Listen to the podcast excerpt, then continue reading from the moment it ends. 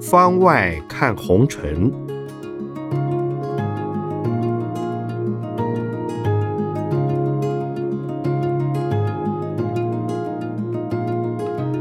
圣严法师著。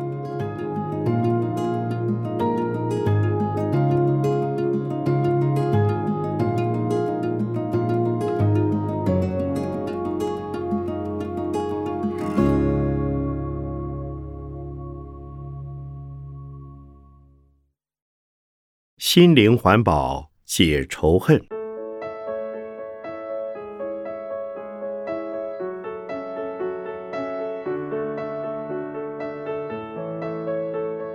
有人问：恐怖分子不时出击，即使强国早有防备，却仍阻止不了恐怖攻击。许多人骂主战的美国和英国，世人好像。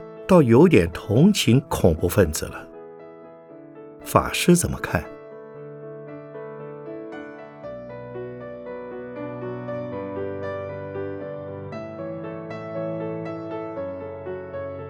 这是因果循环。恐怖行动或反恐怖行动都使用暴力，这是错误的。以暴制暴，永无了期。但世人愚痴，总一再犯下同样的错误。以前说秀才遇到兵有理说不清，但现在是秀才讲不清，就找兵来打兵。这样行吗？能解决问题吗？或许暴力的结果是有一方暂时屈服。却养精蓄锐，等着有一天复仇。武侠小说不都有这样的情节吗？因为复仇练武的高手终于打遍天下无敌手，等他老了，想金盆洗手，退隐山林，但成吗？不成，因为他又成了别人的敌人。还有许多后生小辈学武有成，下山寻仇了。使用暴力的高手，终究要死于刀枪下。好比日本的武士道也是这样，代代寻仇，又有什么意思呢？人活着，不该只是为了复仇，要有更积极、建设性的意义。以色列和巴勒斯坦问题不是容易解决的。打从旧约时代就互相压迫，宗教加上民族仇恨，以及近代的政治恩怨，这结已是难解。我上次去中东，那里的穆斯林念念不忘以英美为首的盟军对中东国家所做的压迫，他们称为新十字军东征。英美等国现在虽比阿拉伯伊斯兰教国家强盛，但是一时打赢并不能遏制暗中活动的恐怖分子。除非杀光所有穆斯林，否则受到欺压的穆斯林世世代代都要来复仇的。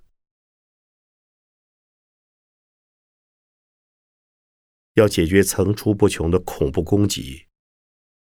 不是消灭，而是化解。我在西方世界、伊斯兰教世界，都是说同样的话：战争是错误的，恐怖攻击也是错误的，暴力无法解决任何事。孙子兵法说：“不战而屈人之兵。”是最高战略，杀戮不是高明的办法。我期待英美能想出更好的解决之道，比如以经济援助、教育援助、文化交流等来释放善意，不要以自己的宗教信仰来统治全世界。像佛教就不会想要把全世界的人都变成佛教徒。众生自有不信佛的人，虽然度尽众生是我们的责任，但这不是可以马上完成的事。度字的意思，不是指让大家变成佛教徒，只要不打仗、不伤害人、有好生之德，都算是佛教徒，都是佛陀的信徒。这也是我提倡。心灵环保的意思。任何宗教、政治立场的人，只要认同心灵环保，都算是同道了。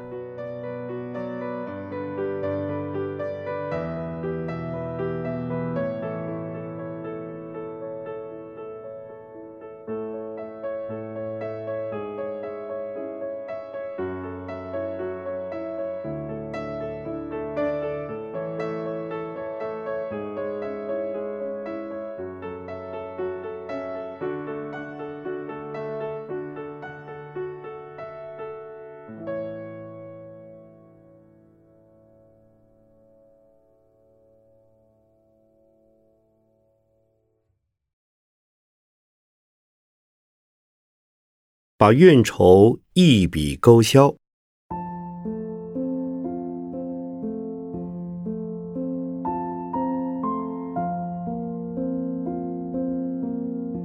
有人问：我们常看到有些地区战祸频仍，有些地区则常年闹饥荒，为何那里的人要受这种苦？难道说是上辈子造的业吗？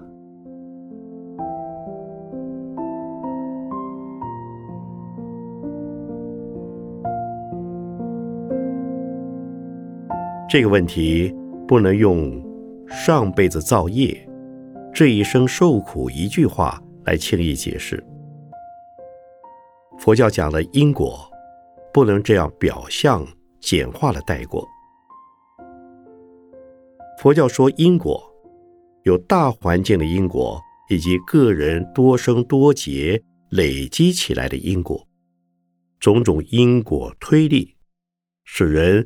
在某一生之中接受某些灾难，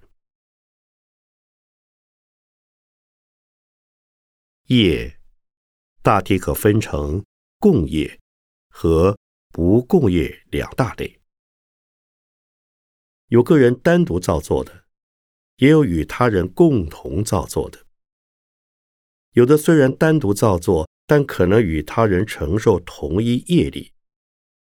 有的虽与他人共同造作，却有个人程度轻重的不同。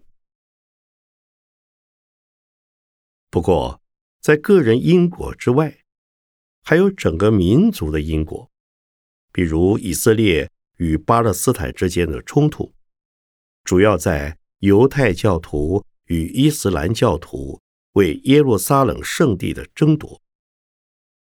那里既是犹太教的圣地。也是伊斯兰教的圣地。这两个种族从古代的祖先开始争到现在还未停下来。犹太人亡国几千年后，在二次大战后才重新建立以色列。由于这片以色列的领土上原来即有巴勒斯坦的住民，他们也住了几百个世代。彼此互不相让，造成以巴冲突、互相攻击，仇恨越结越深。这是民族的因果。至于个人的因果，是因为累生累劫的业的总和，所以诞生在一定的环境中，一生下来就承袭了自己民族对其他民族的怨恨。对于异民族仇视与对立，仇视就产生战争、屠杀、破坏，冤冤相报，没完没了。站在佛教的立场，冤家宜解不宜结，几千年的问题，最好能彼此原谅，才能一笔勾销。彼此有地方住即可，不一定要把所有的土地占为己有。也就是说，共生共荣，尊重对方的文化与信仰。其实我到了耶路撒冷，看了当地的百姓彼此间确实是可以和平相处的，不一定每天每事都有争端。如果坚持一定要报复，采取激进的手段相互攻击，则战端永远无法停止，战火也难停息，最后只会相互毁灭，同归于尽。战争最容易造成地区性的饥荒，流行病也会因此传播。不同的民族也许会有不同的宗教信仰，但最好都能回归每个宗教宣扬爱的立场。唯有抛开仇恨，学习包容、原谅、宽恕，才能开启和平的契机。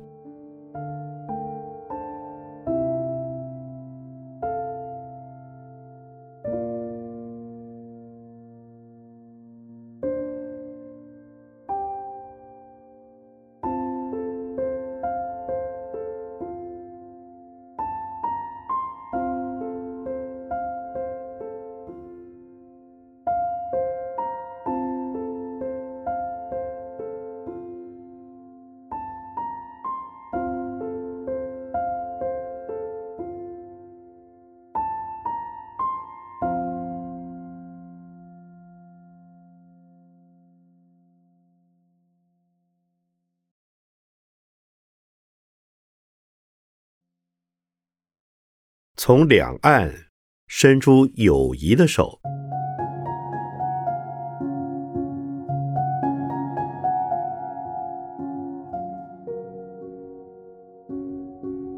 有人问：最近中共制定反分裂法，在台湾有人就以反反分裂法行动反制，两岸情势好像很紧张，似乎走到战争的边缘，很不安定。这样的日子真是人心惶惶啊！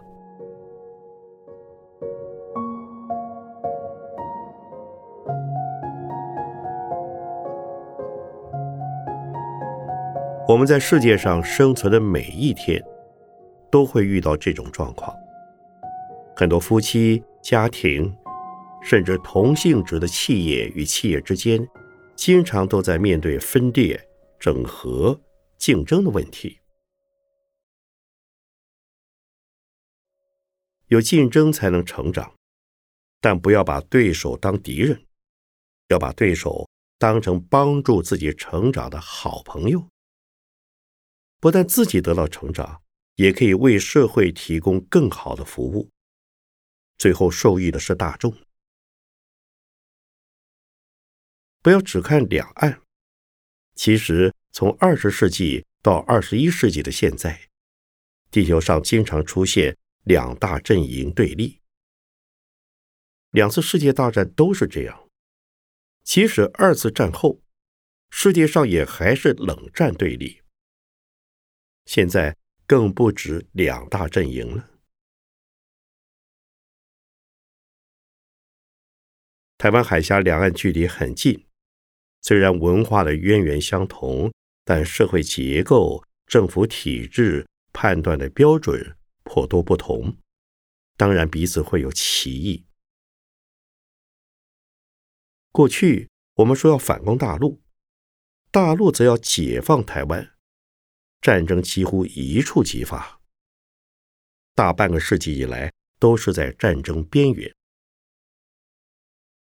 现在五十多年过去，若要跟那时候两岸剑拔弩张的情况相比，我反而觉得。现在比过去都更安全一些。我不是政治人物，未来两岸要如何发展，我不清楚。但我知道，居安思危是需要的，但不能风声鹤唳。应该把台湾经营好，向中国大陆伸出友谊的手，大陆也应以慈悲的方式给台湾多一些关心，来稳定两岸的关系。这样就没有大问题，战争就不会发生。大家都怕战争，但无需过度恐慌。即使是巴勒斯坦和以色列不时处在战争状态中。那里的人民还是照常过日子。我去巴勒斯坦和以色列时，问当地人：“不恐惧战争和爆炸吗？”他们告诉我说：“很恐惧，但生活还是要过。毕竟被炸死的人只是少数，双方人民的生活都仍然继续。比起来，我们在台湾的生活非常安定。”又有什么好天天忧心的呢？再从佛教的观点看，人的祸福是有一定的，但命运也可以改变的。怎么做呢？多做善事，对人类社会有帮助，很可能因此避开战祸。有人替我看手相、批八字。说我只可以活到六十岁，但时间到了，阎罗王却忘了我七十六岁了，还是活得好好的。我的生命是奉献出来的，多活一天不是为自己，而是为众生。我不为每一天忧虑。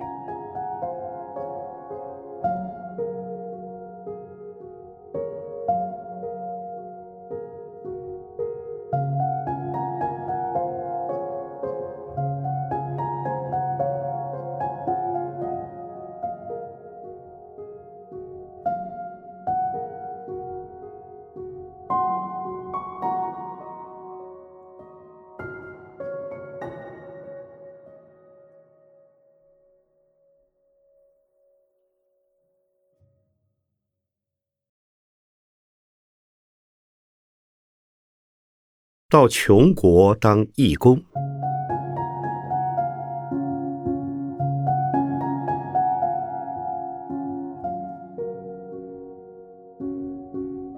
有人问：近来非洲贫穷议题在世界各地引起讨论，希望世界上富有的国家能免除穷国的外债，因为贫穷让非洲民不聊生，平均每五分钟。就有一个婴儿死亡，这些消息不免让人起恻隐之心。但我们只是台湾的小人物，能怎么做呢？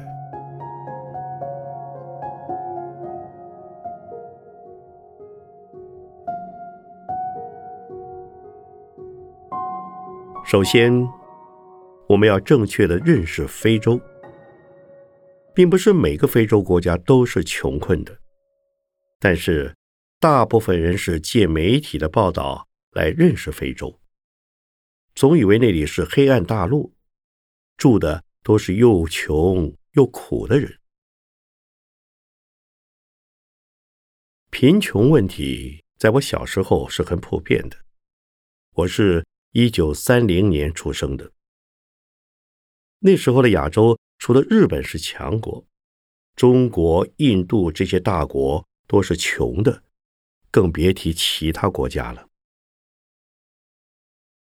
美国小说家赛珍珠对当时中国大陆的贫穷有很生动的描写：到处兵荒马乱，旱灾水灾也连年不断，人民平均寿命只有二十几岁。那时候人民很苦，饥饿。卫生不佳、战乱，还有政治腐败，民不聊生，就如同现在许多非洲国家一样。而穷国贫穷的原因几乎都很类似，除了天灾，还有人谋不臧、教育落后。联合国和各种世界组织现在都在思考。如何解决非洲的贫穷？许多社运团体更对有钱国家施加压力，要他们采取行动，因为富国控制了世界经济的命脉，有能力的一方更有责任帮助弱者。但我想，由穷国移民先进国家，已有能力改善自己命运的人，也有责任协助贫穷的母国。如果这样的人能回祖国改革，加上外援，效果会大得多。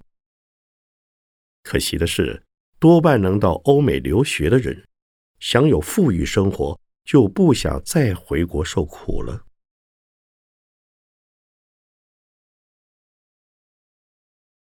除了减免穷国外债，更要扶植他们有能力改善及治理国家。这时，教育就很重要，否则送去再多的资源也没用。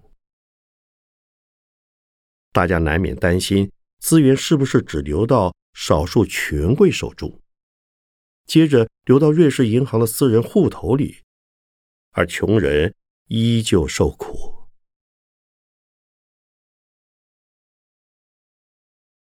过去台湾派农耕队、工程队去帮助弱小国家，希望他们学到技术后能改善人民的生活。但有了技术，人的思想、生活态度也要改变，要懂得储存粮食、积极工作。台湾的民众如果对非洲受苦的穷人动了恻隐之心，个人可以透过一些团体援助，或者到当地当义工。最好先学会当地语言，可以在那里当老师。像护士、医师等人才，应该都很需要。现在地球村的人都要互相帮助。法果山在南亚海啸之后，我们的义工。到斯里兰卡建了台湾村，让失去家园的人有地方安身。我们有五年计划，建村之后尚有后续的安心服务。台湾现在渐渐有出国当义工的风气了，许多青年趁着年轻到贫穷国家帮忙，贡献自己心力，对他们个人都有很大收获。是人生很好的历练。不过出发之前，要训练义工，先学会照顾自己，才能服务他人。